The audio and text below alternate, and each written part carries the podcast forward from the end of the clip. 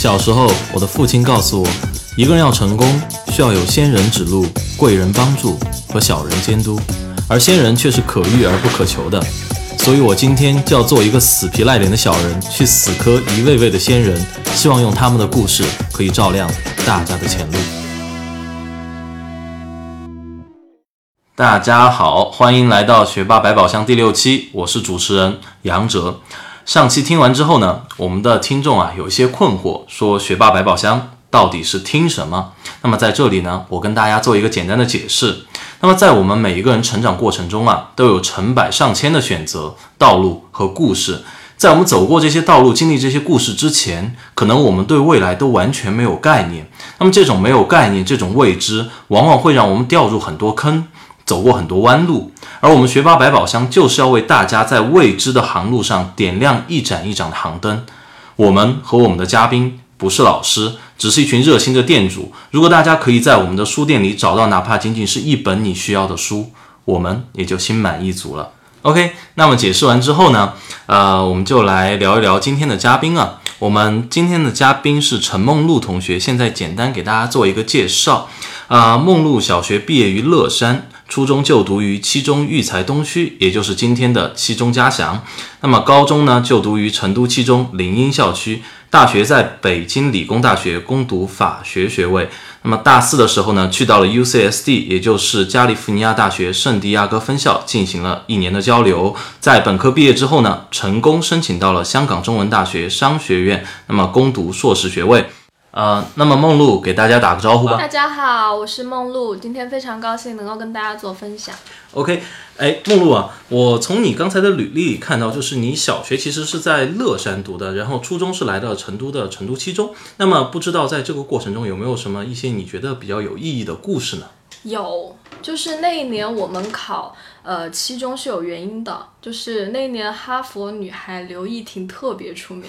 然后其实当时我在乐山只是一个子弟校，从小也没有学过奥数，然后第一次去考城外的时候就没有考上。当时其实我小学成绩特别好，所以其实父母当时应该觉得没有问题的。然后那天回去情绪就特别低落，嗯，属于一个小孩子特别低落的那种低落。妈妈就问我要不要去考加强外国语，就是当时的成都七中东区，一个月以后再考。然后我就说要考，呃，当时就准备了一个月的奥数。其实说准备也没有老师专门帮我补习，可能就额外看了一些习题。当时就还是比较幸运考上了呃奖学金，然后这样才去的七中。对啊，这样去到了七中。那么之前的话，你有没有就是呃，你就是直接瞄准七中就过来读的，还是之前有没有一些？啊，试过成都的一些其他的学校呢？没有，我当时只考了这两个学校，因为当时七中，呃，说年级前五十可以保送本部嘛，所以这个吸引对外地生来说还是挺大的。当时七中的西区，他们好像只收户籍是成都的学生，所以当时挺多外地生，就是成绩比较好的外地生都在考东区。嗯，那其实对我来说啊，就是说这个过程，刚才你说的其实挺简单的。嗯，那么就。让大家都觉得，哎，好像考成都七中不是那么个难的事儿。但是其实我觉得这个真的这个过程可能会比较困难。那么在这之前的这个过程中，就说你是怎么样下定一个决心要到成都来读初中的，这是其一。那么其二的话呢，就是说在你小学时候这个过程中啊，有没有对初中做过什么筹备或者筹划呢？小学想法是没那么多的，可能我们那个年代，呃，父母的想法比较。简单一点，就觉得成都肯定教育资源会呃更好一些，你接触的同学啊、老师可能会，其实单纯就是想让我长长见识，然后就也没有说努力让我必须要考上成都哪个学校，就抱着你试试吧，你觉得想去那就自己考，然后这样的一种想法，我自己是。挺想去的。我妈说她印象很深刻，是那会儿带我去参观了城外和七中的那个校园。我们都是寄宿学校，所以那个学校修的特别好看。然后那会儿我可能是被学校环境吸引了，就觉得特别向往那样的环境，就很执意要去考成都的学校。是这样。那我从你刚才说的话里听出啊，就是说好像，呃，你的父母小时候对你的管理还蛮宽松的，是不是？对。啊，那。就是说，除了在学习这个方面对你要求宽松之外，其他地方有反应吗？而且对我来说，就是一个不能理解的地方，就是说，在一个宽松的环境下，你是怎么样，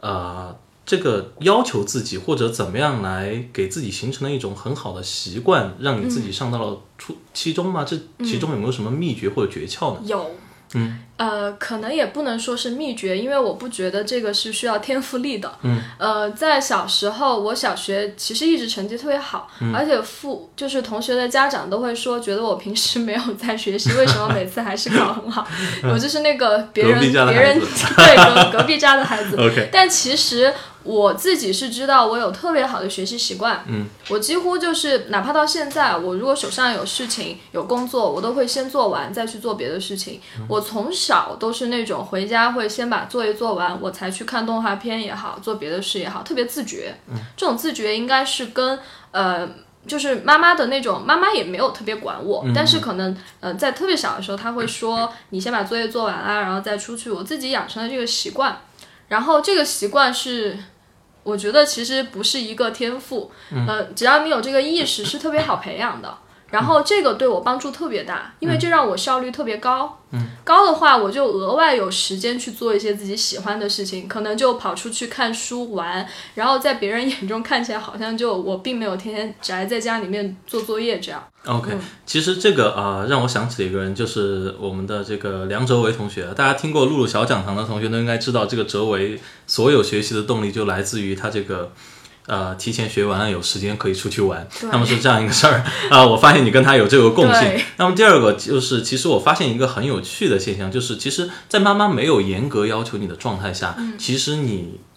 自己养成了这样一种习惯。那么这个其实对我们现在来说，很多我们的家长可能会不太理解啊，就是说，因为我们现在。有一句话说，从小要严格要求我们的孩子嘛，他才能养成一个好的习惯。对但在他没有做这样一件事情的情况下，为什么反而你可以形成这样一种好习惯？你觉得妈妈或者爸爸在这个啊、对你对这个过程中，在对你的这个习惯的形成的过程中，他们的行为、他们的引导有一种什么样的影响呢？嗯，因为我其实身边也有很多家长问过我这个问题。嗯我从小他们都知道我爸妈对我的不像他们想象中那种严格的管，嗯但其实我我自己特别。觉得重要的是你要找到自己的那个动力，嗯，就是我父母的那种严格，其实他们其实从来不给我设限，不告诉我你必须考个年级第一，或者是你必须把这本书读完，从来不会这样跟我说。他们特别尊重我自己内心的想法，他们会去呃想，会会会跟我讨论说你真的对什么感兴趣，然后并且就很支持我去做。他们不会说把我那会儿就当成一个小孩子，好像我们会帮你安排好一切，你就按我们做的这样去去做就好了。然后，所以我从小是一个其实自主能力特别强的人，并且父母也特别尊重。然后这样，由于很多事情是我自己选择的，没有谁去逼我这样做，我做事情的动力就特别足。哪怕没有谁想让我说你必须做完作业再玩儿，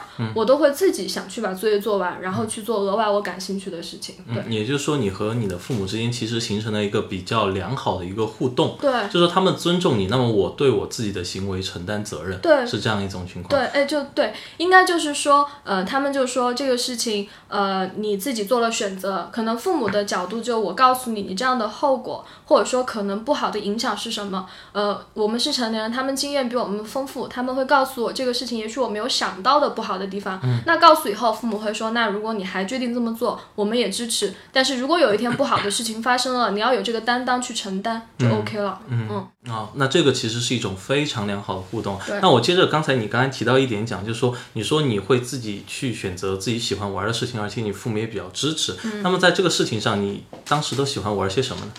哦，有一个事情，哎，其实父母他们两个也会有一些分歧的。比如说我五年级那会儿特别小，家里就有电脑了，然后我就安了那个《暗黑破坏神》啊、也特别也就是说电脑游戏。特别男孩子的一个游戏，然后而且玩的特别上瘾，会熬夜的那种。当时妈妈就逼我把游戏删掉，然后由于她也不懂，然后我爸就把这个游戏装在了 C 盘下面一个文件夹，把快捷方式拖过去了，然后桌面上看不到，他就跟我妈说已经删了，但我爸就跟我说你自己把握好。然后，所以其实我我父母的教育怎么说？总体来说是还是张弛有度的，啊，对。但是我自己还是挺爱玩这些的。也也就是说，悄悄说一句，就是你爸帮你藏游戏，然后让你玩，是这个意思吗？对对对对对，啊，这样的爸爸真的是天下难找，天下难找。OK，那么呃，说完这个之后，那你其实除了玩游戏之外，你还有一些其他的什么爱好吗？小时候特别喜欢看书，看书，嗯，看什么类型的书呢？嗯，再小一点的时候，可能是听父母的，他们买什么回来我就看什么。那会儿有那种百科全书啊，然后《红楼梦》也买，其实根本看不懂，你简易版看了吗？就就读故事嘛，然后再稍稍微大一点，可能五六年级自己会跑到书店去去那个青少年读，就是那个区域哈，去选当时推荐的热门的书读，一些比较好读的故事。其实说真也不太记得故事是什么，但从小可能就有这个爱读书的习惯。那 OK，那呃，说完了这些爱好，我想很想知道，就是说像爱读书这样一个事儿和玩游戏这样一个事儿，它对你之后有产生什么影响吗？就是小时候这两样兴趣爱好。呃，有玩游戏这个事情的影响，其实更多的也是体现可能我父母对我选择的尊重吧。嗯，这样会让我以后比较良性的，我很多想法愿意跟他们分享。OK，对，然后看书这个事情的好处，我觉得对我自己来说，因为看书其实是一个哪怕我们现在哈，也也也有很多人会坚持的事情，那个注意力的提升，我觉得是专注度的提高。专注度的提升。对对对，而且就是在很多时候，你可能每个阶段遇到很多挫折的时候，你都会觉得，呃，书里面不管怎么样，都是可以找到一些慰藉也好，或者说一些别人告诉你的呃道理也好，你会觉得、哦，天下没有什么新鲜的事情，你的困惑很多人都有，这并不很。呃，并不罕见。然后当因为每个人也有叛逆期，当你觉得很孤单的时候，当时看书是会有一些慰藉的。嗯嗯那比如说啊，就是像我刚刚听到，就是说像你看书这个事儿，你形成这个习惯其实挺早的，也就是小学时候。那么现在，呃，我我不知道我们听众会不会好奇，就是说如果从现在开始，那他再开始看书，会不会就已经太晚了？因为我们听众可能现在都是读初中的，甚至读高中的小孩啊。那这种情况下，就是说，那你现在说这样一件事情，那他们是不是就没办法再做了呢？一点也不晚，因为看书，而且现在初中、高中，我觉得正是看书的好时候。嗯，说真，就是小学你看到很多，呃，妈妈买的红领巾读物，其实那些故事可能深度哈并不是很够。那初中、高中现在信息也很发达，其实父母也好，或者是你看的那种推荐也好，那些书，他们其实有更早，比我们那会儿更早的一个资源去接触到一些更好的东西。嗯，我们那会儿信息没有那么发达，我们看的东西可能局限在周边可以提供给你的东西。嗯，现在对他们来说反而是一个比我们那会儿更好的一个条件。一个信息更充分对对对的时代，，你选择面也。更广更广，嗯。嗯，OK，那呃，另外我好奇一个事情啊，就是说说到玩游戏这个事情，那《暗黑破坏神》其实是一个 啊，说白还蛮男生化的游戏，也挺容易上瘾的一个游戏。你是怎么样做到在游戏这个方面有所节制？你自己是怎么控制的呢？哎呀，好难啊！这个我不想说很假，谁玩游戏都会上瘾的。我也有玩到，就是凌晨两点，结果就而且悄悄玩，父母已经睡了，我就悄悄跑进书房，把那个灯都不开的那样玩。所以其实就可能再小一点，你对那个没有控制度嘛，然后游戏是挺容易上瘾的。但这个事情的前提是我真的是把作业已经做完了的，所以无非就是熬下夜，可能就伤下眼睛。对对对，啊。别的那种自己还是有把握的，嗯。嗯。OK OK，梦露，呃，那我听完你刚才这个呃小时候的这样一些生活，我觉得你其实小学时候过得还蛮充实，也而且蛮顺利的。那么从你这个小学到了成都之后啊，因为是一个地方的转换嘛，我觉得对于一个小朋友来说，应该还是一个蛮大的一个环境的变化过程。那么在这个过程中，你有没有遇到过什么困难啊，或者有没有什么痛苦的事儿啊，可以跟我们分享一下？有，我刚去成都的时候，然后因为我说乐山话，我们室友全部听不懂。然后那个星期对我来说特别难熬，然后很快，因为小时候学习能力也比较强，就把成都话学会了。一个就是这种语言上的差异，然后第二个，其实刚刚去成都的时候，小时小学阶段可能两个地方的教育还是有一些差异的。嗯，有一些特别觉得当时自己英语基础不好，嗯，所以就还是呃落后同学一些。嗯，当时学习方面还是有一些困难。嗯嗯嗯，那你现在呃，比如说啊，你刚说的这个语言差差异，我好奇一下，因为我对乐山话不是很熟悉。那么乐山话，比如说应该是怎么说的？比如说呃，说这个乐山话和成都话有很大差异，这句话应该怎么说？可以可以不聊这个吗？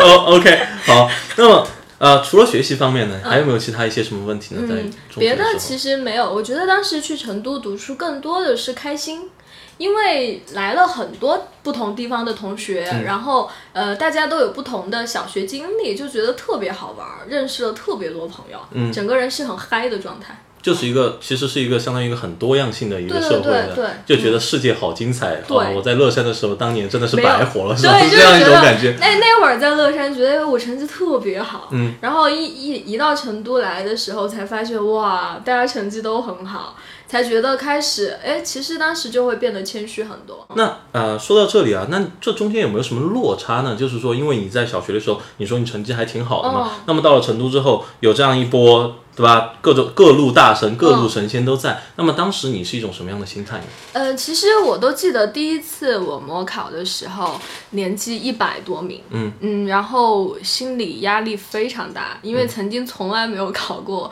呃，这个是。然后当时回去好像在妈妈面前也特别难过，妈妈也想过是不是不该送我去成都，可能会、呃给我造成一些心理压力吧。呃，但很快可能因为一是呃老师特别好，二是就是其实同学之间氛围特别好，嗯。然后很快可能经过一个学期的学习，成绩也就回来了。嗯，那你在小学的时候大概都是多少名？啊，第一名啊，就就就第一名，对啊，感觉这个天聊不下去了。OK，然后那你到了初中的时候，也就到了一百多名。嗯那么经过一个学期学习之后，你大概进步了多少呢？就年级二十名。年级二十名左右，嗯那还是一个相当对，因为我们年级有六百人，啊，那是一个相当大的进步，相当大的进步。嗯那么在这个过程中啊，就是你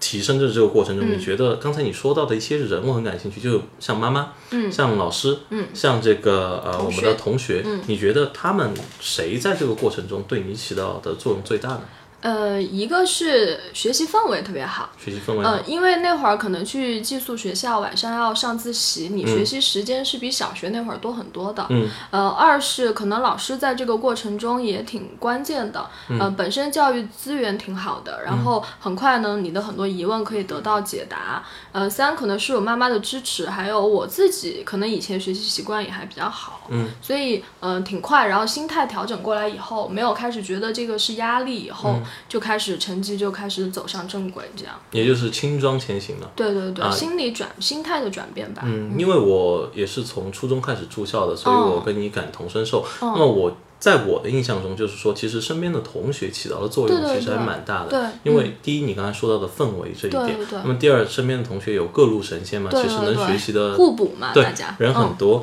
那么呃，我现在想提到一个问题啊，就是说有这样一个事儿，呃，现在因为有两种选择，就是住校，嗯和不住校的同学嘛，嗯，那么就对你来说，这两种有什么？对这两种模式有什么差异，或者你对这两种模式有什么看法？你觉得哪一种好一点吗？或者我我只能聊一下我自己住校的经历哈，嗯嗯。因为那会儿好像我们也有每个月有每个星期有校车，嗯。两个星期回家一次，这个频率我当时是觉得挺好的，嗯。而且我自己特别喜欢住校生活，呃，跟宿舍的同学也培养出了非常深厚的友谊。嗯。那个时候你可以锻炼非常多的那个自己生活的能力，嗯。并且因为其实那个小时候独独自在外吧，嗯。然后就有一种自己好像长大了的感觉。哦。对对对，嗯那比如说什么能，比如说什么样的生活能力？哎，第一件事情就是以前小学你从来没有操心过说，哎，这个零用钱我要怎么安排，对吧？都是每天回家吃饭，然后当时上初中开始，我妈就开始锻炼我，每个月她就固定给我。呃，生活费让我自己去安排。如果我这个星期超前花，那你下个星期就省着花。我我悄悄问一下多少钱？不想，哎，我忘了，应该就忘忘 忘了。对，嗯 OK，那其实我再问一下，就是说像在寝室里面嗯，有没有什么你觉得还蛮有趣的事情？我觉得住校可能最大的收获是可以很小就学会怎么跟人相处，因为那会儿大家也都是独生子女哈，第一次离家在外，挺多生活上习惯很多大家都不一样，你才发现哦，原来你以为每家人应该都这样吧，其实并不是，会哎哎那个时候就会学到很多东西，可能别人身上的东西，哎你觉得还不错，我学到了，并且呃学会了一种包容和谦让吧。你要学会跟各种不同性格的人，还不要说一起读书了，是一起生活。对对，然后这个对自己。呃，我觉得是一个契机。嗯你在很小的时候就有机会去训练自己这种能力，适应性吧。嗯，那自我评价一下，就当时像在初中这样一个环境里面，嗯你觉得你是属于同龄人当中算懂事的比较早的，还是说算那种不太懂事的小我姑娘？我算懂事比较早的，毕竟是班长好吗？还有这么觉悟，很高的？对啊，就是我，我现在记得很清楚，我是那种，呃，那会儿上自习，我我会在上面守那个晚自习，嗯，我就会去帮老师检查谁在看课外书，我会苦口婆心的跟他说，你要先把作业做完再看。你这样不会很讨人？哎，并没有不讨人，喜哎，欢我不知道啊，因为我不知道现在会不会我的同学在听，万一我是自己觉得关系还挺好的，然后就是那种同学之间的氛围特别好，嗯，并且就我们班也有成绩特别好的男生哦，然后大家可能擅长的科目不一样，每天晚上大家会有一些互助小组，就是我们会去讨论一些难题，氛围特别好，所以其实住校的生活挺开心的。挺开心的。嗯也就是说，其实住校也是一种蛮不错的选择。对，但是我也理解有一些呃，我们班因为我我妹妹，包括可能其他的同学也有聊过，可能一些性格稍微内向一点的，她她由于在这个环境里面，他不太会去跟周围人表达自己的一些困难，嗯，比如说每个人在外，你不管是哎今天我遇到点什么难处，呃，包括心里有的时候就是单纯想家了，嗯，然后他没有人去倾诉的话，然后还是会觉得挺难受的，所以我还是觉得。嗯，一个是要学会去跟周围人沟通，二是及时去跟父母沟通啊，然后跟周围人沟通，这样。嗯。那你初中的时候住校的，那你小时候的这些爱好怎么办呢？比如说玩游戏这个事儿，你怎么办呢？呃，初中其实真的还没怎么玩游戏，但是我记得初中我们还是会想方设法找乐子。我们学校特别严，外面有一个小区，晚上我们就会偷偷去买零食，嗯，因为会被抓的，就是那个保安会拿着电筒在旁边 呃照我们，然后我们就会悄悄去买，并且晚上大家会悄悄在宿舍呃就是熄灯以后打着电筒看那个课外书，看那个什么换乘。换成就郭敬明的那部，我也看过然后。以及 就当时很清很出名的那些小说，什么悲伤九州？之类的，是不诛是？仙什么的。对对对对对，这啊些书会悄悄看。啊，那其实另一种乐趣嘛，因为你没有电子的设备可以玩。哎也确实是小灵通大家都是藏藏在 藏在柜子里面，现在大家还知道小灵通吗？应啊，该应应该应该没有这个，应该不 存在这个东西了。对对对，嗯。对对对。小时候，我的父亲告诉我，一个人要成功，需要有仙人指路、贵人帮助和小人监督，而仙人却是可遇而不可求的。所以我今天就要做一个死皮赖脸的小人，去死磕一位位的仙人，希望用他们的故事可以照亮大家的前路。OK，那梦露啊，你看啊，你在这个寝室，你有这么多时间去看课外书，你又有时间去跟大家各种玩儿，你还有时间去当班长。那么我很好奇一点，就是你这些时间都是哪里来的呢？呃，我那会儿的，其实到现在也是，我的习惯就是我是一个会超前完成很多任务的人。超前我相信现在可能大家也会有那种呃每周一定会有的作业，比如说那会儿我们语文每周就要写一篇随笔，然后数学他们就一定会要求练习册，你本周可能学了两个单元，练习册也必须完成两个单元。我比如说随笔，我随时都是提前写完三篇或者是多少，然后我的作业就永远做的比别人快。当然一开始的这个累积就是我会额外花时间先去把这些我觉得可以提前做的东西去做了。那么在这一周，也许老师会额外安排一些我想不到的东西，我就有充足的时间去做这个。那同学们也是同等有这个作业量，我就又额外有了一点时间再去做一点。嗯，然后这样这样积累下来以后，我就总是不会为那种每周一定会有的作业担心。嗯，他们总是会说完了这周我周记写不了了，然后因为突然多了一个什么作业，但我从来没有遇到过这个问题啊。嗯，那那你跟我的应对方法有太大的差别，我都是大概星期天晚上交周记了，那么就还有一节晚自习的时间，我就拿笔在上面草草的写几个字，大概一百个字，那这周大概什么一个东西，然后就交上去，然后每次被老师打一个 D 什么的就，回来了。因因为因为我们那会儿，我记得英语老师是一定要求每周额外做几篇阅读的嘛。我自我是自己有时间就会，哎，没事，哪怕是课间，我就会做一篇，我会特别利用碎片时间。嗯嗯，那你呃是有一个什么动力去做这个事情啊？就超前学习，其实这个不是一个特别对我来说也不是一个特别有动力的事情。嗯那么你是因为什么要去做，或者你做了是有什么能给你带来什么感觉，你去做它吗？呃，一个是我我特别害怕那种呃时间快到了，但很多事情没有做完的那种心慌。嗯，然后为了应对这种心慌呢，我就会提前做一些东西，让自己呃就从容一些，并且就是我确实是觉得呃很多时间我想去干自己喜欢做的事情啊，嗯。我不想被作业压压完所有的时间，这个动力。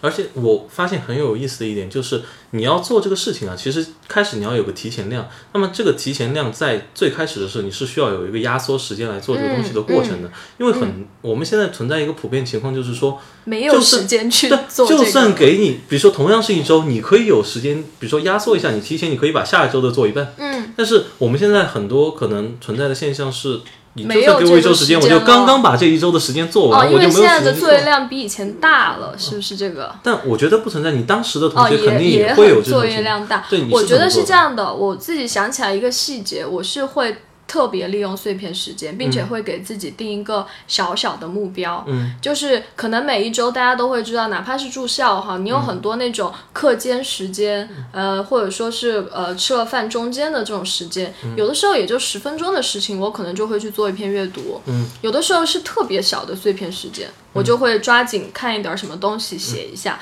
然后我会给自己心里有一个量，说可能周三前我、我我提前做多少，然后时间是真的安排的出来的，安排的出来嗯。对对对，那在这个过程中啊，就是比如说你挤时间这个过程中，其实这个也是一个呃很有挑战性的事情。对，是是一个有点需要，哎，其实那会儿那种因为我举个例子，它哦是这样的，就是你看一篇阅读嗯十、分钟时间，你要进入状态，其实很困难的一件事情十分。钟肯定是不能做一篇阅读，我嗯觉得十分钟有点可以做那个英语报上的，比如说十道单选题。十道单元对，因为它是你必须完成的工作量，然嗯后你就抽这种时间去做，并且呃学会利用这个碎片时间。其实那会儿是没有意识要说我专门去利用这个时间哈，嗯真的好像就是顺手，我就有这个习惯，就好像我会看，可能现在有十分钟的空档，我现在去做个什么也做不了，我就去做十道题喽，啊然后这样慢慢积累起来，就注重这个从从一点一点开始积累。啊，也就是说，其实这个一点一滴的碎片时间，对对对利用好的话，是可以给你真的可以节省出大把的时间对对对。也许你这一周这一天只是比旁边人多做了十道小小的选择题，嗯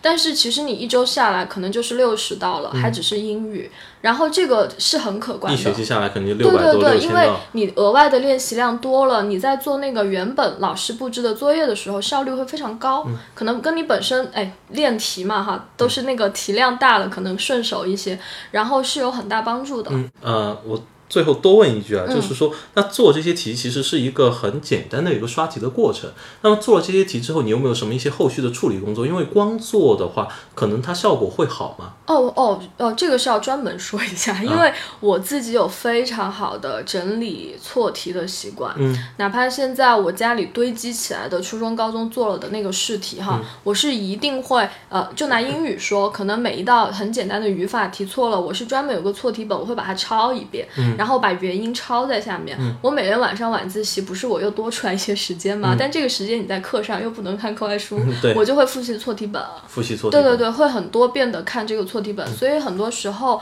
考前我反而复习重点可能是我自己的错题本，我不会再去刷更多新题。嗯，那你错题本上会总结错的原因吗？会会会你会会写些什么话在错我会写题本上？，我还会给自己，哎，我那会儿还会为了这个事情有趣味性一些，我会给自己画很多笑脸，嗯，就是会，哎，比如说这个题我又做对了，我会写自己你真棒，然后就这种鼓励自己，就其实挺无聊的，但是呃，你可以试着在学习中增加一些乐趣给自己。嗯，这个还蛮好的。嗯。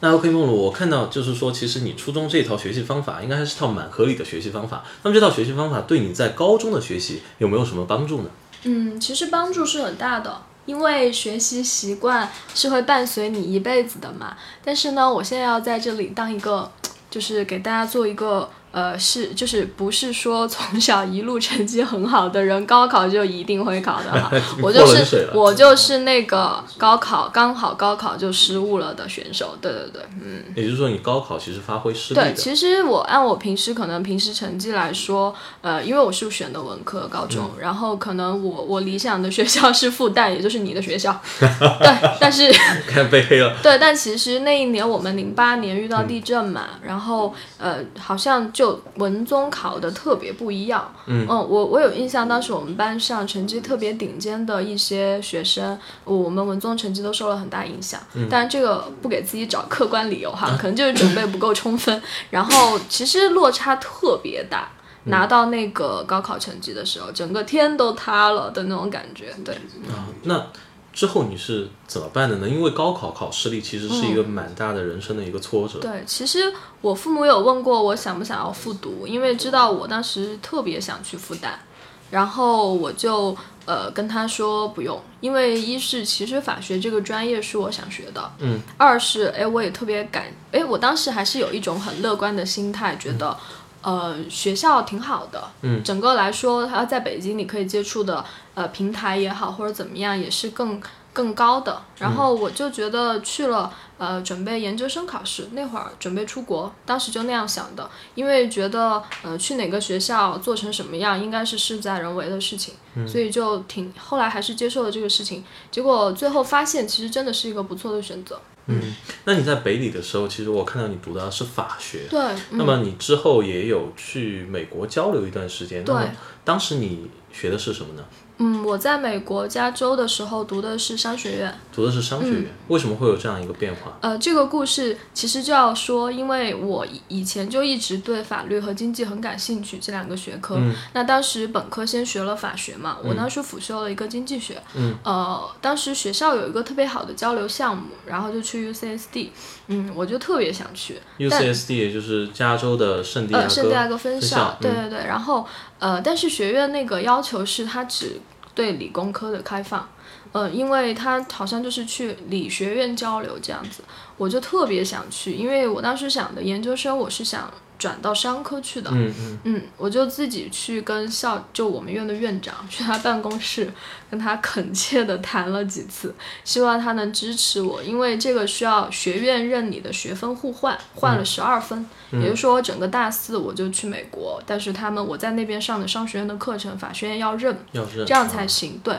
当时这个事情对我影响也特别大。嗯、如果他不认的话，相当于你就得延毕，要么就得对对对，就肯定去不了，去不了，嗯，也没有办法很顺利的研究生升到呃商学院去，因为我没有任何先修课嘛。嗯，那在这样一个过程中啊，就我很好奇，就是首先第一点，你是怎么样对经济和法学产生兴趣的啊？这个兴趣是哪里来的？嗯、呃，我好像初中开始就对这两个特别感兴趣。这么早？对对对，我这是根据我妈的记忆，好像是因为呃那会儿看法，哎，大家都有看那种法律节目吧？对，就会聊很多案件，然后包括对这个案情的分析。对对对，有点像，哎，就觉得特别神奇。然后最后不管是破案，还是说根据某一条法律来说，哎，我就当时就对法律特别感兴趣，因为它给这个社会制定了很多规则。嗯，然后很很想去学一下是怎么运转的。对经济感兴趣，也是因为看报纸嘛，觉得那些东西特别高大上，然后哎得了解一下，为了装？逼是吗 对啊，就是这种很原始的感觉。OK，哎，那另外一个事情啊，就是说，在这个去申请去 U UCSD 交流的这个过程中，嗯你是去跟这个院长相当于是据理力据理力争啊。啊，真的是，嗯，那你为什么会去做这样一件事情？因为换成很多人，比如说我在大学的时候，我就没有去交流过，嗯因为我觉得那些交流项目肯定排不上我嘛。哦那么就算排得上我，如果跟我专业不符合，人家跟我说你这个专业不行，那我肯定也就不去了。你为什么做这样一个事情？呃，我觉得可能第一个动力来源于我从进大学开始就想好我一定要读研，因为没有读到经济嘛。我是、我当时想的是，如果我本科学经济呢，我研究生就学法律，所以其实无所谓嘛，颠倒一下。所以从从那会儿就有那个想法。第二就是我很早就开始做准备了，可能大二开始我就去把语言成绩这些都准备好了，平时也特别注意 GPA。也就是说，像你初中时候一样，先把提有规前把工划，作做好，对对？对，自己有这个规划，然后当时看到，哎，也正好，所以这句话真的应验，机会是留给有准备的人。嗯，我当时哪怕如果说去，呃，哪怕院长同意，如果我当时没有考托福的话，我是没有办法去的，人家是要求你马上交托福成绩的，对所以很多事情提前准备还是特别有必要。啊，嗯，也就是说，其实我从这里面听出来两点啊，一点就是说，像在初中时候这样一个，呃，你的一个提前的学习方法这样一习惯，对你在大学能够成功的申请去 UCSD 去交很大换，帮助，有很大帮助。因为很多事情准备工作，如果坐在前面，你就可以很从容的去应对一些可能突发的情况吧。那么另外一点，我也发现就是说，像你的胆气啊，或者你的这样一种对你的梦想的一种执着的、嗯这种执着力，对你这个事情做成功也有很大很大帮帮助。对，一一个是可能，呃，我觉得可能这个从小父母特别尊重我的想法有关系。呃，所以让你敢去做事。对对对，让我敢去做，哪怕可能这个事情会失败，嗯因为我当时在美国的时候，我想去要那个推荐信，嗯，然后我美国的教授其实那第一学期课程特别紧，嗯，我没有任何那个先修课，就是那个呃会计的基础，嗯我申请的那个课程也都是会计相关的，其实特别难对我来说我。们现在说的是你之哦后美申请去那个，但是已经在美国交换了，我在申请研究生的时候，啊，申请去港中文读研的时候的对对对，那那之前那一段，对大四那一年，啊，嗯，那么呃，说到这里，我就继续问一下，那在这个读研就申请港中文的研究生这个过程中，我们知道港中文的这个商学院其实是非常不好申请的。嗯，那么在这个过程中，你是怎么样升上港中文的研究生的？这个我、哦我自己都很想学习一哦下。，没有，因为我自己是没有找中介的，我是嗯全程自己递的资料。然后那会儿，嗯、一个可能是本科的时候 GPA 还不错，嗯二是当时呃在美国那个时候读的那四门先修课嘛，嗯算是有一点点基础。其实推荐信后来我没有让美国教授帮我写，嗯他们那个那个当时对我来说特别挫败，就是。我本来觉得我跟他 social 也挺好的，嗯。然后表现也特别好，但那个教授特别坦白的跟我说，他说你本科是 law 的，他说在美国的，对对对，嗯。他说你本，他说你呃在美国商学院和法学院是势不两立的，当然这个是代表他个人观点他，个人观点，对对对，他是不太，他就跟我说你是升不到商学院的，嗯，然后我当时最后打他脸了，特别受挫，就特别难过，嗯然后。那为什么还执着去做这件事情？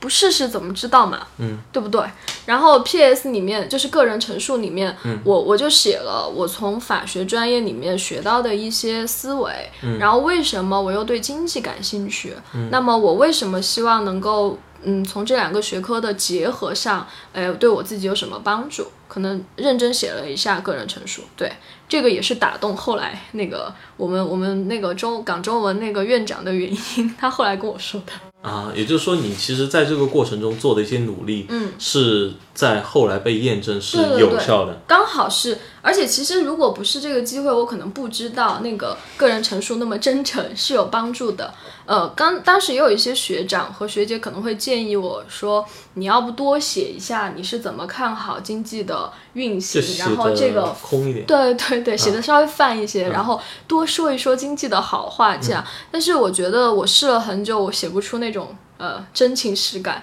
因为没有我自己的个人经历在里面，我写不出来让人特别打动别人、说服别人的个人陈述。我还是按我自己的背景来写的。嗯，最后我是去港中文的时候，有一次我们跟那个。呃，学校老师吃饭，刚好院长在我旁边，他就有跟我聊，当时他们做最后一轮申请的时候，我的那个简历递到最后一轮的时候，他们投票嘛，嗯然后就非常有争议，因为对对对，因为港中文当时是要求有商业背景，就是商科背景的，也就是说，基本上本科你得是对，商科的，至少是。商科的才收。我当时应该算是唯一一个读法律去申请的。嗯所以后来院长呃跟我聊，他是觉得我的想法特别特别有意思，他觉得是一个很好的结合。就大概是能看到一个活生生的人对，是一个活生生的人，而不是说很好像说大家都在学经济，我也要学，或者说我不知道我为什么学。嗯，然后本身嗯比较巧的是，他也是 law 出身的。啊，他也是法学背对对景出身的，对，他就是之前在美国当律师，啊，这样子很巧。嗯你把这个视为觉得是你运气好，还是说跟你的努力有关系呢？呃，我觉得如果只是港中文一个录我，我会把它当运气。但其实后来我陆续收到了波士顿大学和那个华盛顿大学的 offer。嗯，我觉得可能嗯整体来说，呃嗯是努力的成果。是努力的成果，也就是说是一个被呃很多人都认可的这样一个东西，嗯而不是一个不是一个一个奇迹一个运气。对对对，不是一个刚好。嗯 OK，那梦露，我看到你到了那个港中文之后呀，呃，很快就考了两个证书，一个是我们中国的 CPA，一个是香港的 CPA。那么我们知道 CPA 其实就是注册会计师考试啊，那么它是号称我们现在中国就是除了我们这个学术、学科内考试之外的中国一考，那么也就是其实跟我们司法考试的难度差不多了。那也就是说，它其实蛮难获得的。那你是怎么样在如此短的一个时间内就把这两个证书拿到手的呢？呃，我是一三年，其实毕业以后才开始真正考的。其实落后我可能一个同同级的人挺多，他们很多本科就是会计背景的，他们很多在大学阶段就已经通过很多门了。我是有一点曲线救国，就是 先考完香港的以后，它有一个互换，换了四科以后，我刚好今年八月份把国内的最后一科考完了，综合对，十二月份应该才会出成绩。嗯其实考完嗯也挺多人问我为什么可以这么快考完。嗯，呃，我我想说就是我算是一个本科背景特别弱的了，会计上面啊，就很多东西也才学一年就去考。嗯，大家不要害怕，就是这一门考试其实不是拼你的智力，嗯，然后不是拼你天赋对会计的天赋有多高，嗯，但凡是学习就一定是有迹可循的，嗯，你的学习习惯就一定会帮助到你，哦，你的学习习惯有怎么样帮助到你吗？呃。呃，可能我自己特别爱规划，可能您刚才刚刚也知道，对，初中开始到现在都是我自己会算好今年可能报哪两科，刚好我可以负担这个学习量，嗯，因为那几科里面总有难易程度的区别，嗯，然后我会去安排一下，并且可能在呃学习的时间上面也会去安排一下，很早就会去做一些规划。啊，那你做这些规划之前，我好奇一下，嗯就是你是是把所有书都翻过一遍，看一看它大概讲什么内容，还是说你就直接觉得今天抽签啊，我翻到今天是这个经管啊财管，我就先考财管；我翻到是会计，我就先复习会计，哦？不会不会，因为呃很多前辈或者说同龄人，他们有建议的。现在信息很发达，有很多人会给你建议说，你今年考哪两门比较好，明年可能哪一个会计准则变了，就会特别难，你就会有一个优先。嗯，OK，那其实也就是说，你还是去做了一些规划规划和 research，、哦对不对？嗯对 OK，好的。那么呃，梦露，我看到从小学开始到现在啊，就是这样一个过程，其实还蛮波折的。就是你成长的这样一个过程，在小学时候成绩蛮好，然后后来到了初中的时候，因为一个地域的差异和其中各路大神，会让你在成绩上有一个落差，嗯，包括高考也是有失误的。对，然后到了高考又有一个失误，那么相当于遭遇一个人生的滑铁卢之后，嗯是是然后之后你又在大学的过程中和研究生过程中，把你的人生慢慢慢慢拿回到你自己想要的轨道上来对，想。去的地那么方。在这样的一个过程当中，你你有没有什么一些特别想跟大家分享的东西呢？呃，有一点我是特别想分享，就是我觉得，嗯，在你遇到挫折的时候啊，其实你身边朋友鼓励你也好，嗯家长开导你也好，最最重要的一定是你自己。突然想明白了，然后从那个很沮丧的心情里面走出来，重新找到一种动力、去做接下来你觉得哎往我想去的路上走的事情。我想说一下为什么我每次我我们都有，就是没有考好，然后遇到挫折的时候，嗯然后都会特别 down、我想，不管是你你也得过第一名，对吧？你你年级也有第一的时候，其实压力是特别大的。嗯，呃，特别是当你有一天突然没有考好，那个那个心情是非常差的。不是谁告诉你，哎，你成绩这么好，你考一次没有好没有关系的。然后，嗯，怎么调整呢？我想的是一，你要想好你是为谁而学。嗯然后你为什么需要考好？嗯，是你自己想要考好，还是真的谁在逼你考好？考好以后你想干嘛？你想去哪儿？你想过什么样的人生？对，我真的是很少很少就会想这个问题，然后有一天想，突然可能有一天你就想明白了，你突然觉得学习本身哪怕我现在学的这些 A B C D，在我工作里面是用不到的，嗯，或者说是这些公式以后我再也不会用了，嗯，你现在养成的是一个习惯，嗯，是一个呃学习的一种态度。然后你现在认识的更多的是你的同学，嗯，你你现在的这种经历，你要把每一个当下都当成一件特别值得去认真对待的事情，嗯，它不是由一个分数决定的，也不是由也许你今天考得特别好，第一名，你进了清华北大，你就你就突然人生圆满了，并不是这样的，对对对，因为你在人生的每一个阶段都会遇到挫折，都会遇到嗯挫折。嗯，我是这样想，然后遇到挫折以后，你怎么样去面对它，这个是最重要的东西，嗯一定是你的原动力去驱使你去做。哎，这一点真的非常的好，嗯包括刚才我们说到，就是你提到的一点，就是说你到底为谁而学？对因为其实现在呃，我们现在很多读初三甚至高一的孩子会有一个困惑，嗯，因为现在读初三和高一的孩子还需要文理分科嘛，对对对那么我到时候高中我应该选文科还是理科？到底怎么选？其实很多人有这样的问题，嗯，就这一点上，像梦露，你对他们有什么建议吗？呃，其实对文理分科来说，包括呃，可能学生自己，包括家长，他都有一些自己的考量。嗯，我们的考量可能很多时候会从哎工作好不好找，但是说真的，就是工作每一年它会变，随着那个 就业人数变化，经济下行还是上行今年对今年也许很多这个专业很火，明年报的人特别多，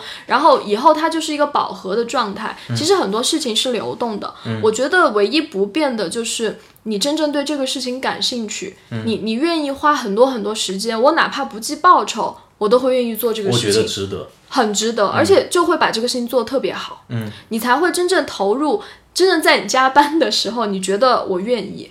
然后这种就是不抗拒的心情，才会让你走得很远。对，也就是说，如果说我现在本来我喜欢理科，对但是我觉得文科经管类可能出路更好一点，对，去我就。勉强学，也也许我不排除可能你也会做得很好，考得也很好，去了一个很好学校、很好的专业。但可能你不快乐，呃，嗯，对，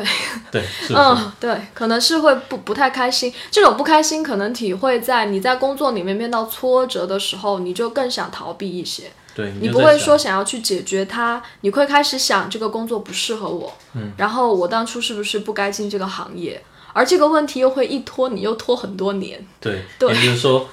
人家常说的那句话叫做“人生最大的痛苦不是我失败了，而是我本可以”，是对对对，就不要呃，给自己留遗憾。对，所以我还是特别鼓励大家，呃，找到自己，尽量吧，因为其实拓展眼界啊，不管是你想出国也好，还是说，哎，我去一个更好的平台、更好的学校也好，我们都是为了看到更多的可能性。对然后在这样的可能性里面，我去看，也许我对这个感兴趣。嗯，当你接触的面不够大的时候，你是很难去说，我就是喜欢这个东西。嗯，所以可能我们也会在一个成长的过程中，不断去修修正自己的一些想法。嗯，然后这也是一个很有趣的过程，并且也就是人生的乐趣所在。对，所以不用觉得每一个的考试也好，或者是面临的选择也好，它会决定你的一辈子，并不是。嗯，你应该觉得这是一个每次都是一个选择，每次都是一个新的挑战，也是一个新的可能性。嗯，就算失败了，就算失败也完全没有关系啊，你还有因为机会对啊，还早呢，因为你还年轻，是不是？太年轻了，所以完全没有关系，真的。对嗯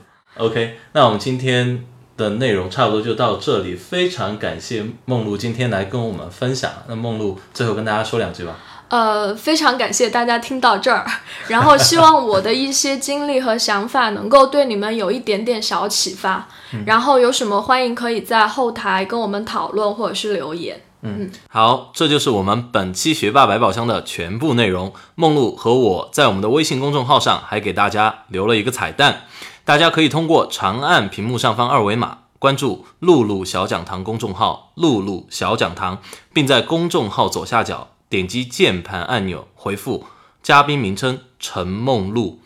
陈梦露，尔东城，林夕梦，邪王，山路的路，就可以得到这个彩蛋了。那么。也欢迎大家继续分享和回听我们的课程，打赏当然也是多多益善。好，下周星期六晚上七点，我们学霸百宝箱不见不散。